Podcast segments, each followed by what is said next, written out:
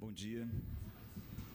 Queria te convidar para abrir a sua Bíblia aí no livro de João, no Evangelho de João, capítulo 5.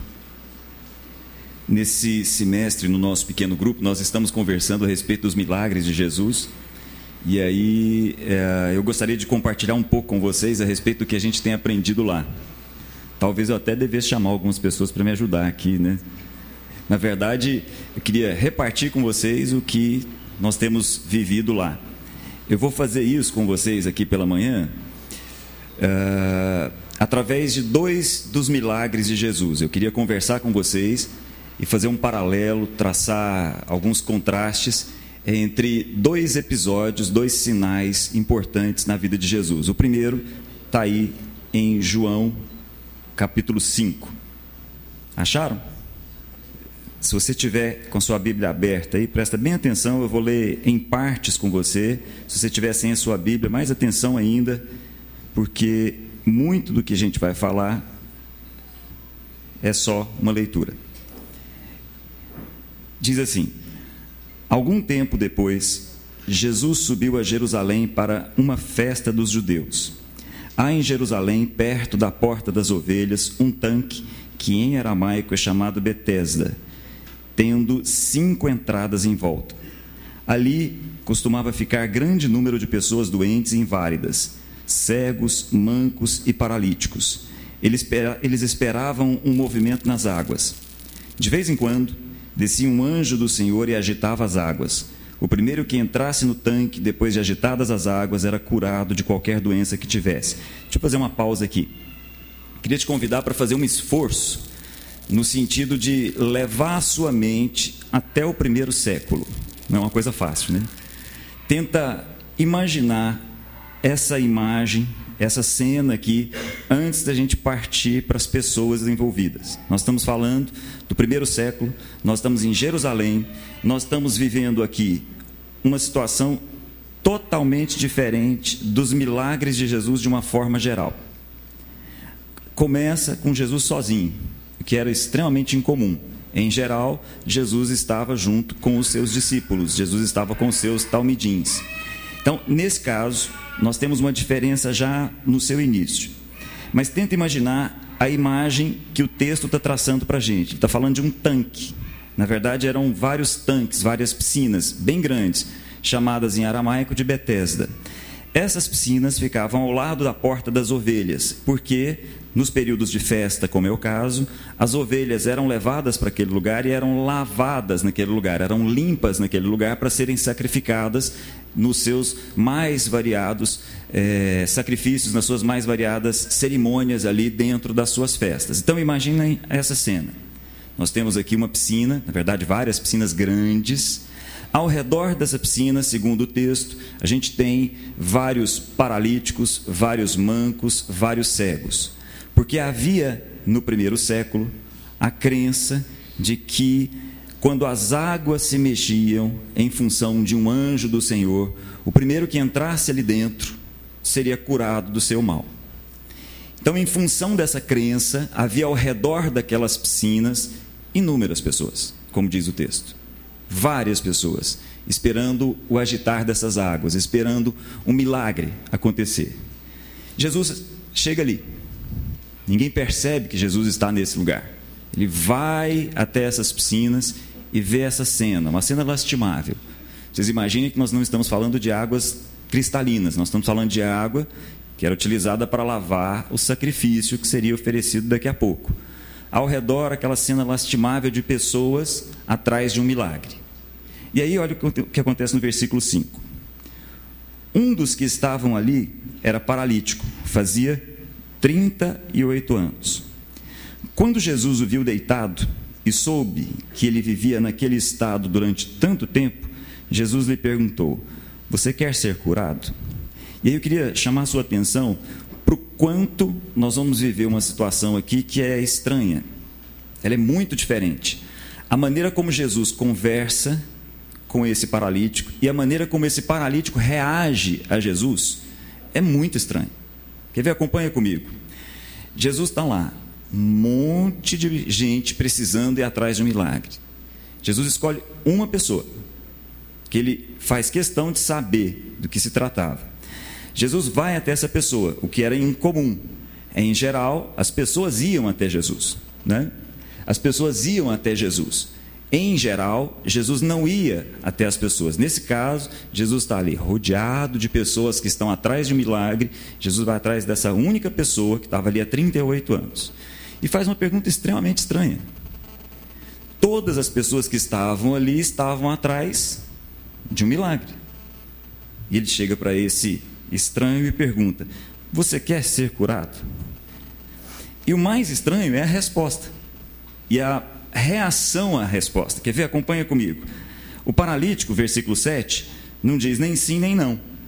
Ele diz assim: Senhor, não tem ninguém que me ajude a entrar no tanque quando a água é agitada. Enquanto estou tentando entrar, outro chega antes de mim. Então Jesus lhe disse: Levante-se, pegue a sua maca e ande. Imediatamente o homem ficou curado, pegou a maca e começou a andar. A maca era aquela esteira de palha que a gente vê na imagem ali, ele enrolou a maca, colocou como Jesus tinha dito para ele, colocou nas costas e foi embora. Só que final do versículo 8 diz assim, final do versículo 9 diz assim: Isso aconteceu num sábado. Como nós estamos em Jerusalém, no primeiro século, um ambiente extremamente religioso, havia algo que foge muito à nossa cultura. Havia um 39 proibições a respeito do que não se deveria ser feito num sábado. Entre elas estava não carregar uma maca. Estranho, né? A religião faz isso com a gente. Essa pessoa foi curada. Nós não vemos ali nenhum sinal de gratidão, não vemos nenhum sinal de louvor, não vemos nenhum sinal de alegria. Simplesmente ele pega a maca e sai. E era sábado. E aí, olha o versículo 10. E por esta razão, os judeus disseram ao homem que havia sido curado: Hoje é sábado, não é permitido a você carregar a maca. Estranho, não é? Não? 38 anos de um homem paralítico. Ele é curado. Ele está num ambiente que está todo mundo esperando a cura. Ele é curado. Ele pega e sai com a maca, com a esteira dele nas costas. E ninguém presta atenção no fato de que esse paralítico de 38 anos tinha sido curado. Não há nenhum sentimento de louvor, não há nenhum sentimento de gratidão ao peso de se estar carregando uma maca no sábado. E aí olha a maneira como o paralítico responde. Versículo 11. Mas ele respondeu: O homem que me curou é que me falou: pegue a sua maca e ande. Então lhe perguntaram: Quem é esse homem que mandou você pegar a maca e andar? Versículo 13. O homem que fora curado não tinha ideia de quem ele era, pois Jesus havia desaparecido no meio da multidão. E aí, para a gente completar essa cena, para a gente completar essa imagem, olha o versículo 14. Mais tarde, Jesus encontrou esse homem novamente lá no templo e disse: Olha, você está curado. Não volte a pecar, para que algo pior não aconteça a você. Dá até a impressão de que Jesus está associando a paralisia daquele homem a algum pecado que ele havia cometido, mas não tem nada a ver. A gente percebe isso em todo o Evangelho. Daqui a pouco, daqui a alguns capítulos, Jesus vai encontrar um cego que havia nascido cego, e aí os discípulos perguntam: quem pecou? Foi ele ou foram os pais? Jesus fala assim: nada a ver. A cegueira dele não tem a ver com alguém ter pecado. Pecado não está associado à doença. A pessoa não está doente porque ela pecou. Só que nós entendemos uma coisa interessante. Olha o que acontece para terminar. Versículo 15. Assim que Jesus encontrou com esse homem, se apresentou para esse homem, o homem foi contar aos judeus que fora Jesus quem o tinha curado. Ele se transforma num delator. Olha como é que essa cena é carregada de uma estranheza, de uma frieza, de uma falta de sensibilidade do início ao fim.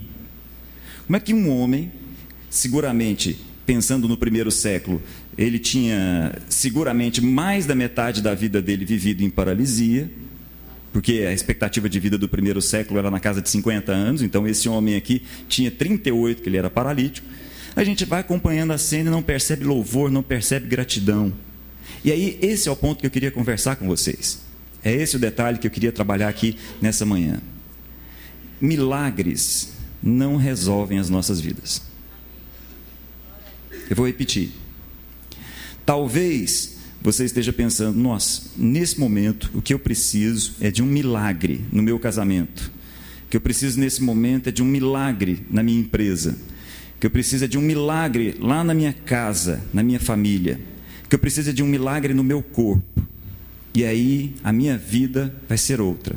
E esse é um engano.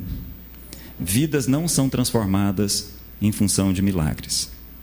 As vidas são transformadas quando elas descobrem quem é o Cristo. E é exatamente isso que eu queria conversar com vocês e passar por alguns textos no Evangelho. Muitas vezes nós lemos o Evangelho e não prestamos atenção no que estava acontecendo ali. Havia em todos os milagres de Jesus um diálogo com aquela comunidade. Jesus estava mais do que curando pessoas, Jesus estava conversando com as pessoas e estava dando àquelas pessoas uma mensagem: Eu sou o Cristo de Deus. Esse é o ponto. No período entre o livro de Malaquias e o livro de Mateus, a gente chama de período intertestamentário, interbíblico, os judeus do primeiro século começaram a desenvolver uma certa crença a respeito dos milagres que só o Messias fazia. Deixa eu explicar isso melhor para vocês. Os judeus, em geral pessoas piedosas, entendiam que Deus poderia usar todas as pessoas para exercer milagres, mas haviam alguns milagres que só o Messias poderia exercer. Então existiam milagres que qualquer pessoa poderia ser usada por Deus para exercer misericórdia, mas existiam alguns milagres que os judeus foram trabalhando a compreensão no sentido de esse milagre só o Messias. Por exemplo, se você for no livro de Levítico, você vai perceber na lei, no Pentateuco, você vai enxergar dois capítulos inteiros falando a respeito do que, que deveria acontecer do ponto de vista cerimonial se um leproso fosse curado. Se um leproso fosse curado, haviam dois capítulos para explicar: olha, você vai fazer assim, assim, assim, assim, assim, assim, toda uma cerimônia. Dois mil anos que os judeus liam esse texto, no entanto, essa cerimônia nunca tinha sido feita. Olha que coisa interessante. Não havia na história de Israel nenhum exemplo de cura de leproso. Houve um caso à parte, que não era de Israel, não era um israelita, um sírio chamado Naamã, e antes da lei, a irmã de Moisés, Miriam. Mas a partir do momento em que essa cerimônia foi entregue ao povo, nunca, nunca um judeu percebeu um leproso sendo curado. E aí eles foram desenvolvendo, isso não é bíblico, eles foram desenvolvendo a crença de, no dia em que um leproso for curado, essa pessoa que exerceu a, a, a cura da lepra é o Messias. E aí olha que coisa relevante. Se você for ler os evangelhos, um dos primeiros milagres de Jesus é exatamente tocando um leproso e curando o leproso. E aí Jesus faz uma coisa diferente, porque Jesus está conversando com aquela comunidade. Jesus cura o leproso e diz assim: vai até o sacerdote. Porque quando aquele leproso é curado de lepra e vai até o sacerdote, o sacerdote tinha a obrigação de perceber: opa, esse é o sinal do Messias. Ninguém nunca curou um leproso. Um leproso sendo curado é o sinal de que o Messias está, Messias está entre nós. E aí um processo começava no Sinédrio para perceber o Messias. Vocês se lembram daquele episódio em que Jesus estava passando de uma cidade para outra e dez leprosos gritam para Jesus: Jesus, tem misericórdia de nós. Lembram dessa cena? Lembram o que, que Jesus faz? Jesus diz: vão até o sacerdote. No caminho até o sacerdote, eles são curados. Um deles volta para agradecer, nove estão fazendo exatamente o que esse homem não fez, começam a comemorar, começam a celebrar começam a se colocar numa posição de festa em função da cura que eles receberam. Mas o detalhe que a gente às vezes não percebe é que Jesus manda ir até o sacerdote. Porque quando aqueles dez leprosos chegam, o sacerdote tem que prestar atenção. Opa, esse é um sinal do Messias. Quer dizer então que o Messias está entre nós. Entendeu o que eu digo? Jesus não está só exercendo um milagre. Jesus está conversando com as pessoas. Jesus está se apresentando como o Cristo. Num outro episódio, como eu acabei de falar, nós temos aquela situação em que Jesus está andando com os discípulos numa outra festa em Jerusalém e encontra um cego que nasceu cego. Dentro da cultura judaica, uma pessoa que nasceu cega nasceu porque ela está amaldiçoada por Deus. Ou ele pecou na barriga da mãe, ou os pais pecaram, ou os avós pecaram, e aquela pessoa carrega na sua cegueira de nascença o pecado de alguém e a maldição de Deus. Só o Messias poderia desfazer a maldição que é de Deus. A maldição dos homens ou a maldição do diabo poderia ser exercida por outras pessoas, mas uma maldição de Deus, só o próprio Deus. Então eles entendiam que a cura de um cego só poderia ser feita pelo Messias. Jesus chega e fala assim: nem ele, nem seus pais pecaram. Ele vai ser curado para que a glória de Deus apareça entre vocês. Lembram desse texto? O que Jesus está ensinando é: eu sou o Messias. Eu sou aquele que responde a todas as perguntas que vocês estão fazendo. Mais adiante, dentro daquela compreensão, dentro daquela cultura, havia também a compreensão de que o exorcismo, a expulsão de demônios, podia ser feita por todas as pessoas de uma forma geral, mas havia uma técnica entre os judeus. Primeira coisa era: pergunta o nome do demônio. Ao perguntar o nome do demônio dentro daquela cultura, a compreensão do nome era dominar o caráter do demônio. Se eu sei o nome, então eu domino e eu expulso. Essa era a técnica utilizada pelos judeus no primeiro século e até hoje utilizada por algumas pessoas. Mas o fato é, algumas pessoas levaram até Jesus um endemoniado mudo porque havia na compreensão daquele povo, havia naquela cultura a crença de que se o endemoniado é mudo, não tem jeito de perguntar o nome. Se não tem jeito de perguntar o nome, só o Messias é que pode curar. E aí esse endemoniado é levado para Jesus. Isso é muito interessante. Então Jesus está exercendo milagres, está exercendo curas para mostrar para todos: olha, eu sou a resposta de Deus para vocês. Quando João Batista está na cadeia, quando ele está muito próximo de ser decapitado, ele chama os seus discípulos, João Batista chama os seus discípulos, diz assim: vai lá em Jesus, vai lá no meu primo e pergunta para ele o seguinte: é você aquele que devia vir ou nós ainda temos que esperar outro? Porque João Batista na cadeia começou a ficar meio perdido. Será que é o Messias mesmo? E os discípulos vão, os discípulos de João Batista vão até Jesus e perguntam: João Batista me mandou aqui para perguntar: Você é aquele que nós esperávamos ou nós vamos esperar ainda outro? Jesus não responde. Jesus deixa os discípulos de João Batista aqui, vem aqui para o lado e faz uma série de curas.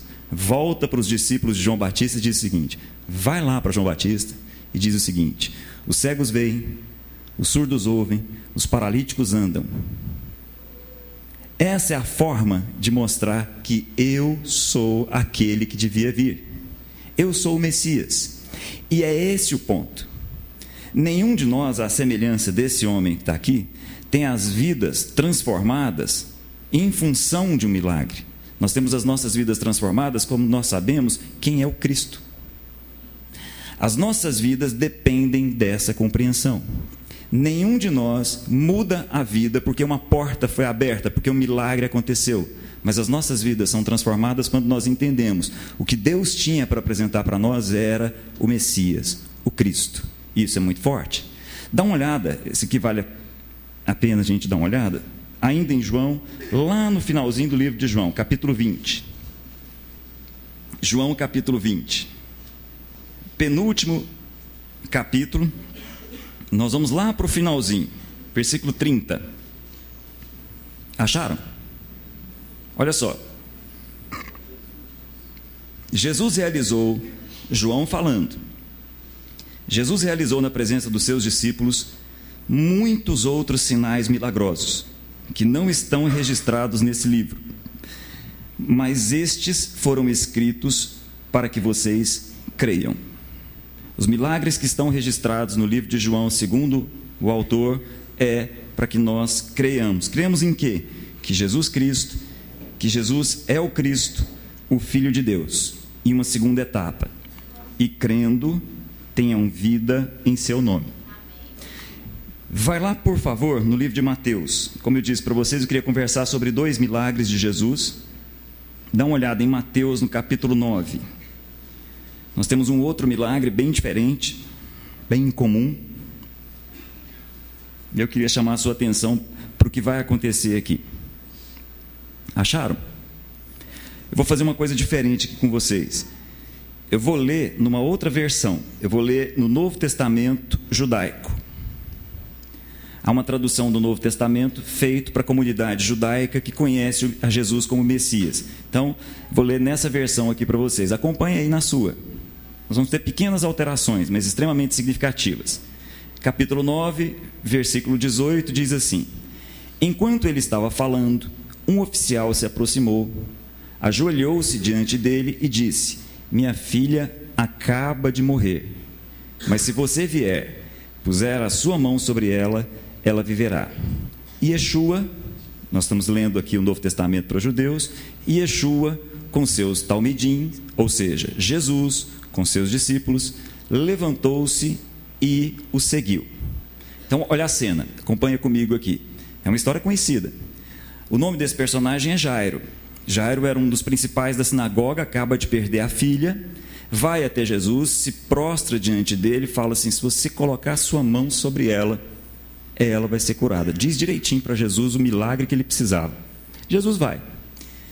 Como naquele momento do mistério de Jesus ele era extremamente conhecido, uma multidão vai junto. Então vamos lá, vamos até a casa de Jairo, conhecer a filha que acabou de morrer. Nesse caminho, muitos curiosos, uma multidão enorme, Jesus já perto da crucificação, tem um monte de gente junto com ele, esbarrando nele. Aí acontece aquele continuidade que vocês conhecem. Uma mulher que sofria de hemorragia havia 12 anos, chegou por trás dele e tocou a tzitzi do seu manto. Estranho, né? Tzitzi, já explico para vocês. Porque ela disse a si mesma: Se eu tão somente tocar o manto dele, serei curada. E Yeshua virou-se, viu-a e disse: Coragem, filha, sua confiança a curou. E ela foi curada imediatamente. Deixa eu explicar isso para vocês, que isso aqui tem um significado muito grande. Lá no Velho Testamento, quando a lei de Moisés foi entregue, há lá um detalhezinho que passa batido mas extremamente importante dentro da cultura judaica. Na lei existiam franjas que deveriam ser colocadas nas roupas dos homens. O nome dessas franjas era tzitzi. Essas franjas eram franjas brancas com um fio azul. E todas as roupas dos homens tinham essa franja, esse tzitzi. Exatamente aquilo que aparece naquela imagem lá. Quando a mulher vai no meio da multidão ela toca no tzitzi de Jesus. O que, que isso significa? Aquele povo desenvolveu a partir do profeta Malaquias a seguinte compreensão: no dia em que o Messias estiver entre nós, quem tocar no tzitzi do Messias vai ser curado de todas as suas doenças. Aquela mulher, presta bem atenção nisso, percebeu o que ninguém tinha percebido. Aquela mulher enxergou em Jesus o Cristo. Aquela mulher que tinha uma menstruação crônica, uma hemorragia que não cessava há 12 anos, enxergou: Ele é a resposta de Deus para a minha vida. Dentro da cultura judaica, o sangue tem um significado muito forte. Dentro da cultura judaica, o sangue representa a vida. Os judeus são proibidos de comer carne com sangue, porque o sangue representa a vida é fundamental nos sacrifícios que são levados ao templo que o sangue seja derramado, porque isso significa que a vida está se derramando em favor de alguém. Então, quando aquela mulher vivia o drama de ter a sua vida se esvaindo, porque o sangue dela fazia com que a vida fosse se esvaindo, ela percebeu que o que poderia mudar a vida dela era o Messias. E aí eu queria que você guardasse isso e levasse isso com você essa semana. Presta bem atenção nisso.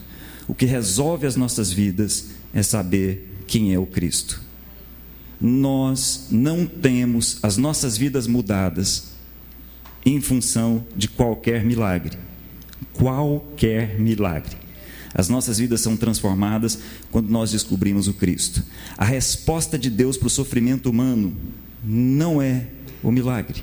A resposta de Deus para o sofrimento humano é o Cristo nós não somos alimentados em função do que Deus faz. Nós somos alimentados em função do que Deus é. Não tem coisa mais triste na relação de um pai com um filho, quando o filho só olha para o pai a partir daquele que ele pode lidar e não em função da relação entre pais e filhos. Nós precisamos urgentemente aprender a nos relacionar com Deus como filhos que se relacionam com o Pai, porque Ele é o Pai, e não porque o Pai nos dá alguma coisa.